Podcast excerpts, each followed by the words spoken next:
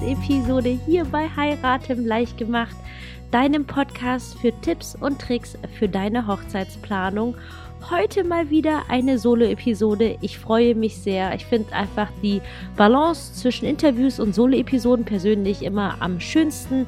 Hoffe, es geht dir auch so und hoffe, dass es dir vor allem gut geht. Ich persönlich bin gerade ziemlich geschlaucht. Ich hatte gerade ein paar sehr anstrengende Wochen hinter mir. Es ist jetzt Gott sei Dank alles besser geworden, aber vielleicht kennst du das auch, wenn man super viel Stress hat und das auf einmal aufhört, dann nimmt sich zumindest bei mir der Körper erstmal das, was er braucht. Ich habe die letzten Tage so viel durchgeschlafen.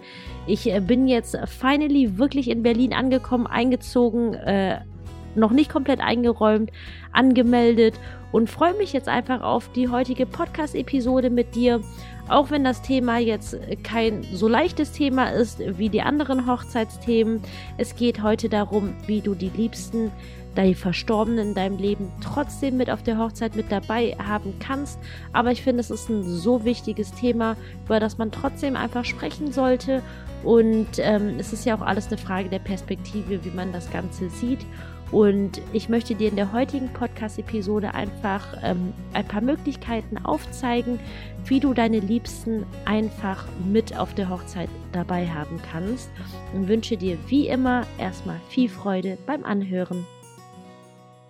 So, du Liebe, damit du natürlich auch einen Eindruck bekommen kannst, wovon ich so spreche, gibt es zu der heutigen Podcast-Episode auch wieder eine Podcast-Seite. Den Link findest du wie immer in den Show Notes, sodass du einfach mal zu dem, was ich erzähle, ein paar Bilder vor Augen hast. Das Thema Verstorbene, die Liebsten nicht auf der Hochzeit mit dabei zu haben, das ist ein echt großer Schmerz und ich bin den selbst mehrfach durchgegangen im Sinne von auf Hochzeiten bei meinen Brautpaaren, bei meiner Freundin, wo der Vater kurz vor der Hochzeit, ich glaube es waren zwei oder drei Monate verstorben ist, bei mir selbst, meine Mama ist vor 14 Jahren verstorben und war dementsprechend nicht auf meiner Hochzeit dabei, bei meinem Liebsten ist der Papa nicht dabei gewesen, der ist schon früh verstorben und auch sein seine Oma war nicht mit dabei, die ihn eigentlich mehr oder minder großgezogen hat. Und ähm, so hat mich tatsächlich das Thema Tod, genau wie auch Hochzeiten, so ein bisschen ähm, die ganze Zeit begleitet. Und das sind einfach Umstände im Leben, die sich keiner von uns tatsächlich aussuchen kann. Und ähm, aber ich denke persönlich, wenn es wirklich ganz, ganz liebe Menschen sind, die einem so nahe standen, dann wird es nichts geben, das einen wirklich voneinander trennen kann, außer die Tatsache, dass man sich wirklich anfassen und sehen kann. Und ähm, deswegen finde ich es immer sehr, sehr schön, ähm, das als Anlass zu nehmen, diese Menschen trotzdem mit auf der Hochzeit mit dabei zu haben. Und wie du das Ganze machen kannst, möchte ich dir jetzt hier vorstellen. Also, die erste Möglichkeit, die du machen kannst, ist ziemlich simpel, indem du einfach eine Ecke auf deiner Hochzeitsfeier irgendwo bereitstellst und das einfach den Verstorbenen widmest. Du könntest eine Kerze aufstellen. Etwas moderner wäre zum Beispiel auch ein, ein kleiner Leuchtkasten zum Beispiel. Du könntest die Kerze bedrucken lassen. Du könntest eine Banderole um die Kerze herum machen oder auch einfach nur ein Aufsteller mit einem Spruch wie zum Beispiel dieses Licht leuchtet für alle, die heute hier wären, wenn der Himmel nicht so weit weg wäre. Das ist so die einfachste und dezenteste Art und Weise, wie du sagst, hey, du möchtest die Verstorbenen mit auf deine Hochzeit einbinden. Eine zweite und weitere Möglichkeit ist mit dem sogenannten Memorial. Ein Memorial, das ist ein englischer Ausdruck, das musst du dir vorstellen. Also Memorial heißt Andenken. Und was ich jetzt meine, sind so kleine Broschen, Amuletts, die, wo dann ein Foto des Verstorbenen dran ist. Und diese Memorials, die kann man sich heutzutage echt ähm, entweder selbst basteln oder wenn man nicht so begabt ist, auch wirklich machen lassen. Das ist gar nicht so teuer, zumal man ja auch nicht ähm, hunderte davon braucht, wie Gastgeschenke. Und diese Memorials, diese kleinen Amuletts, Broschen, die kann man natürlich überall dann bei sich tragen. Jetzt zum Beispiel jetzt für die Bräute unter uns wäre das eine wunderschöne Möglichkeit, zum Beispiel am Brautstrauß zum Beispiel dran zu machen. Also da wo der Stiel des Brautstraußes ist. Das wäre eine Möglichkeit. Eine weitere Möglichkeit wäre es zum Beispiel wirklich, dieses Memorial in den Brautstrauß mit einzuarbeiten. Das heißt, wenn man den Brautstrauß von oben sieht, trotzdem dieses Memorial schon erkennt. Ähm, das sind jetzt zum Beispiel zwei Möglichkeiten, die relativ dezent sind für einen selbst. Ich finde gerade bei einem so so schwierigen Thema und so schweren Thema für, für viele von uns einfach ist es wichtig, dahingehend in sich reinzuhören, was sich richtig anfühlt. Und ähm, ein, eine weitere Möglichkeit, die zum Beispiel ein bisschen präsenter ist ähm, und nicht so dezent, weil ich sage jetzt mal, wenn es am Brautstrauß dranhängt, ist es wirklich eine Sache, die nur für dich ist oder ähm, beim Bräutigam ist es so, man könnte es in den Reversstecker einarbeiten. Eine weitere Möglichkeit ist es zum Beispiel, solche Memorials am Ringkissen dran zu machen. Wenn du jetzt zum Beispiel jetzt für deine Trauung bei einem Ringkissen ist ein Kissen, worauf man die Eheringe drauf befestigt, um sie zu übergeben. Ein Ringkissen kann man haben, muss man nicht. Eine Schale tut es auch. Ähm, viele Brautpaare haben gar kein Ringkissen und nehmen dann zum Beispiel zum Ringwechsel einfach nur die Ringe aus der Box heraus, die dann zum Beispiel vom Trauzeugen die Box übergeben wird. Aber wenn man zum Beispiel ein Ringkissen hat, ist das zum Beispiel eine sehr, sehr schöne Möglichkeit, das Ganze einzubetten. Wie man das aussehen kann, siehst du auf meiner Podcast-Page, auf der dazugehörigen, das wie gesagt in den Show Notes verlinkt ist. Ähm, eine weitere Möglichkeit ist es zum Beispiel, wenn du ähm, eine freie Trauung machst, dass du zum Beispiel vorher mit deinem Trauredner, mit deiner Traurednerin darüber sprichst, dass jemand sehr, sehr Wichtiges auf der Hochzeit fehlt. Diese Person könnte auf jeden Fall das dann mit in die Traurede einbinden. Das wäre zum Beispiel ein sehr, sehr emotionaler Moment. Aber wie gesagt, es muss sich für dich richtig anfühlen in erster Linie.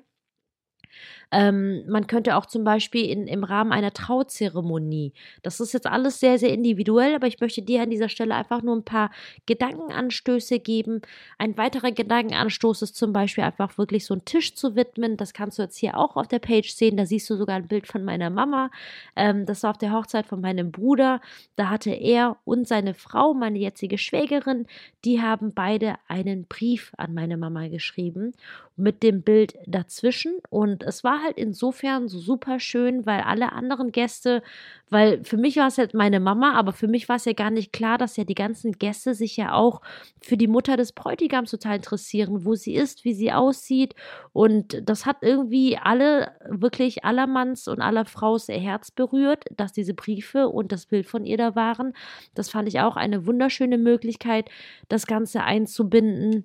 Ähm, ich persönlich zum Beispiel, wir haben ja bislang erst nur standesamtlich geheiratet. Die große Feier und Trauung kommt zum Beispiel erst noch. Ich habe jetzt auch einfach ein paar Bilder von meiner Standesamtlichen und mir war es halt zum Beispiel ganz, ganz wichtig, einfach ähm, vor der Hochzeit bei meiner Mama am Grab zu sein. Und da habe ich mir dann auch extra, weil meine Mama ist ja Vietnamesin, und äh, habe mir dann extra ein vietnamesisches, traditionelles Gewand angezogen und da waren wir dann, mein Schatz und ich. Man sieht dann noch meine Cousine im Hintergrund. Wir waren an einem Grab meiner Mama, habe dann erstmal ein bisschen das Grab sauber gemacht, einfach alte Blätter rausgepflückt. Wir haben dann eine Räucherkerze angezündet. Das macht man halt bei uns im vietnamesischen, asiatischen so. Und dann haben wir uns halt noch hingekniet und ähm, dafür gebetet, einfach, dass sie uns unterstützen möge, dass wir einen schönen Tag haben und natürlich eine glückliche Ehe. Und das war für mich halt zum Beispiel einfach sehr, sehr bedeutend, ähm, sie an dem Grab besucht zu haben, weil dadurch, dass es die standesamtliche Hochzeit war und eigentlich auch mitten zu Corona-Zeiten geheiratet haben und das jetzt auch keine richtige große Trauung, es war ja wirklich nur eine Standesamtnummer mit einer Gartenparty. Ähm, falls du dir das Hochzeitsvideo noch nicht angeschaut hast, packe ich dir den Link auch nochmal gerne herein, da kannst du es dir einfach nochmal anschauen. Es war, wie gesagt, eine standesamtliche Hochzeit, die ziemlich chaotisch in der Planung war. Es war eine ziemlich coole Hochzeit. Es hätte wirklich schöner nicht sein können. Aber deswegen habe ich jetzt zum Beispiel für mich in der standesamtlichen Hochzeit jetzt nicht groß mit Memorials gehandhabt oder mit einem Tisch oder mit einer Kerze. Aber für mich war es das Wichtigste, dass ich einfach an dem Tag bei ihr war. Und man muss auch dazu sagen, dass diese standesamtliche Hochzeit, ich habe es im Garten meiner Mama gefeiert. Der Garten war für sie wirklich alles. Ich habe so viel Zeit da verbracht. Wenn ich damals, wir sind da in das Haus eingezogen, da war ich ungefähr 16, kurz vorm Abi. Ich bin dann zum Studium danach weggezogen, aber wirklich ab Einzug des Hauses bis Auszug zum Studium habe ich gefühlt eigentlich nur Zeit im Garten verbracht, weil einfach so viel gemacht und getan wurde. Das ist echt ein schöner Garten geworden. Und ähm, das war wirklich ihr Ein und Alles. Und deswegen haben wir extra schon die Hochzeitsfeier, unsere standesamtliche Hochzeitsfeier in den Garten meiner Mama gelegt. Und das war für mich halt einfach auch schon ganz, ganz viel, das mich dahingehend verbunden hat.